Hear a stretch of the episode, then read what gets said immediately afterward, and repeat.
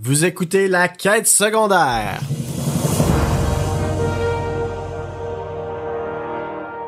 Donc, euh, qu'est-ce qui s'est passé euh, en 2019 euh, lors du E3?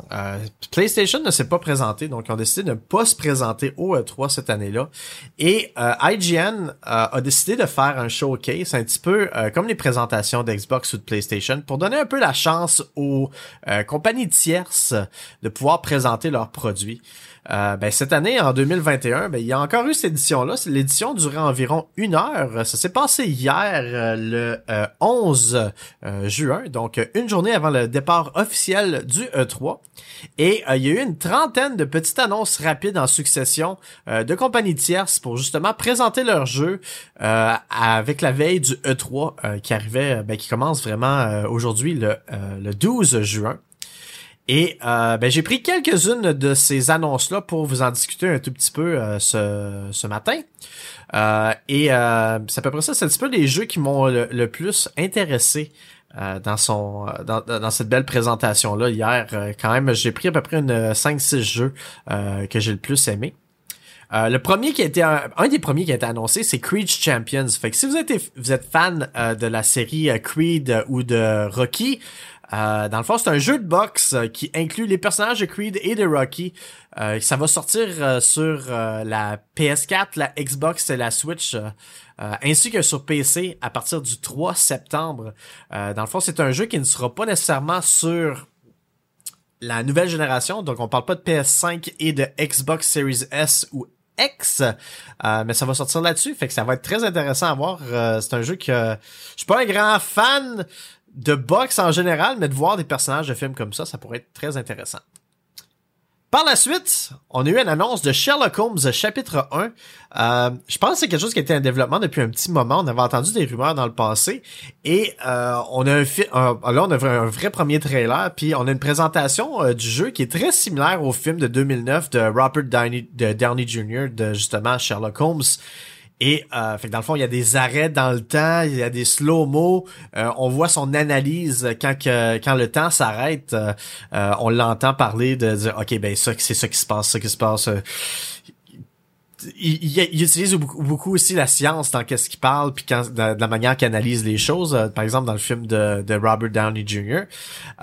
puis je pense que ça va être ramené plus euh, dans, dans ce jeu-là. Euh, côté histoire, il n'y a pas grand-chose qui a été révélé. On semble avoir un Sherlock Holmes en avant de la tombe de soit sa fille, sa mère, un membre de sa famille, donc euh, Violette Holmes. Et le, terme, le, le, le, trailer se termine là disant que Sherlock Holmes est pas prêt à faire cette enquête-là. Il n'y a pas encore de date de sortie. On regarde pour le l'année 2021 pour la sortie finale de euh, Sherlock Holmes chapitre 1, un jeu qui va être épisodique. Par la suite, euh, ben, je sais pas si vous connaissez le jeu Doki Doki Literature Club. Dans le fond, si vous allez sur euh, Steam, c'est un jeu qui est gratuit, qui est sorti en 2017. c'est un roman visuel qu'on pourrait dire, c'est un peu un style de euh, un jeu de un dating simulator qu'on appelle euh, en, anglais, euh, mais c'est vraiment un roman visuel d'horreur. Fait que si vous avez la chance, le jeu est 100% gratuit.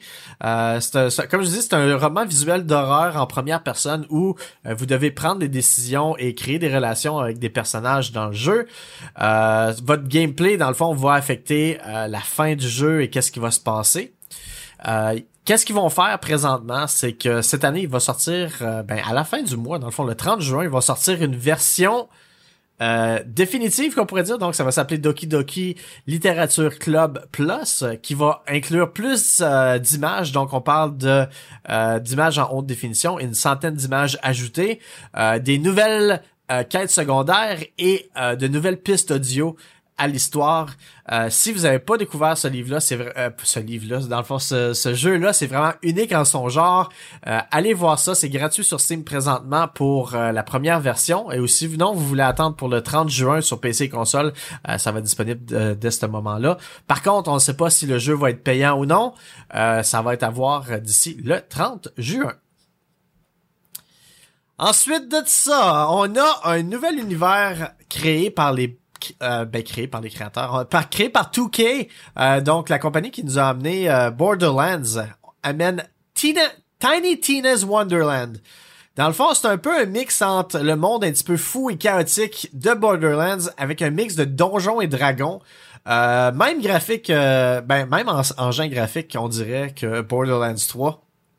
Et ben ça va être un univers fantastique. Donc on parle de, de magie, d'épée, de dragons et euh, de Gun, bien sûr, parce que c'est 2K, pourquoi pas. Il euh, n'y a pas encore de date de sortie pour euh, le jeu, mais c'est prévu pour l'année 2022. Euh, ça, c'est probablement dans mon wishlist le plus haut, parce que le jeu, ben, j'ai toujours adoré le style artistique de Borderlands, première des choses, mais de mélanger ça avec l'univers de Donjon Dragon, ça risque d'être très intéressant. Par la suite, on nous a présenté également un jeu pour les gens qui ont des problèmes d'OCD. Donc, euh, ça s'appelle Unpacking. C'est un jeu que c'est, tellement simple comme concept, mais qui a l'air à être tellement satisfaisant.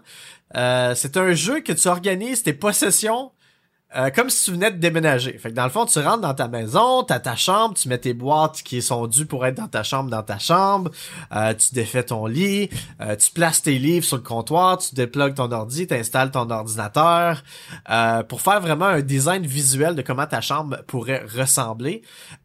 moi, ça m'a beaucoup, ça m'a beaucoup rappelé au jeu de Outer Minds Tuber Simulator avec PewDiePie.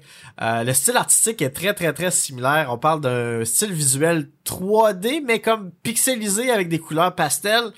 Euh, puis ça, ça, a l'air vraiment intéressant. Honnêtement, ça n'a pas l'air être un jeu que tu vas passer 40 heures dessus pour euh, t'amuser. Mais peut-être une fois de temps en temps, quand t'as rien à faire, juste que tu commences à jouer un tout petit peu là-dessus, ça va être euh, quand même intéressant. Il n'y a pas encore de date de sortie pour le jeu. Euh, mais aussi une chose que je voulais rajouter qui avait de l'air intéressante, c'est que tu peux également décider la date de ton déménagement. Fait que si tu décides de déménager, par exemple, en, en 1994, les objets qui vont être euh, assignés à ta chambre ou t'es, dans ta maison va euh, représenter l'année où ce que tu as déménagé. Fait que si tu déménages en 1997, par exemple, ben, il y a plus de chances que tu aies un lecteur CD euh, sur ton comptoir, euh, lecteur de CD portable qu'avoir un iPod sur ton euh, sur ton bureau de, de, chambre. Fait très très intéressant de cette manière-là. Par la suite, euh, on nous a présenté, ben dernièrement, le, dernier jeu qui m'a vraiment intéressé dans tout ça, euh, c'est un jeu que ça fait à peu près 3 ou 4 ans qu'il présente à toutes les E3. Ça s'appelle Tunic. Euh, dans le fond, c'est ben, on sait pas encore exactement c'est quoi l'histoire. Il y a beaucoup de mystères autour de ça. Tunic, c'est dans le fond, c'est un jeu un petit peu à la Zelda, mais avec un petit personnage renard. Fait que dans le fond, vous avez un petit renard qui va se promener, puis il va faire la même chose que Link ferait dans dans, dans, Zelda. c'est un c'est un style visuel de Zelda un peu qu'on pourrait dire à la trois quarts, fait qu'on voit pas de haut directement en arrière, mais plus euh, dans un angle précis de la map.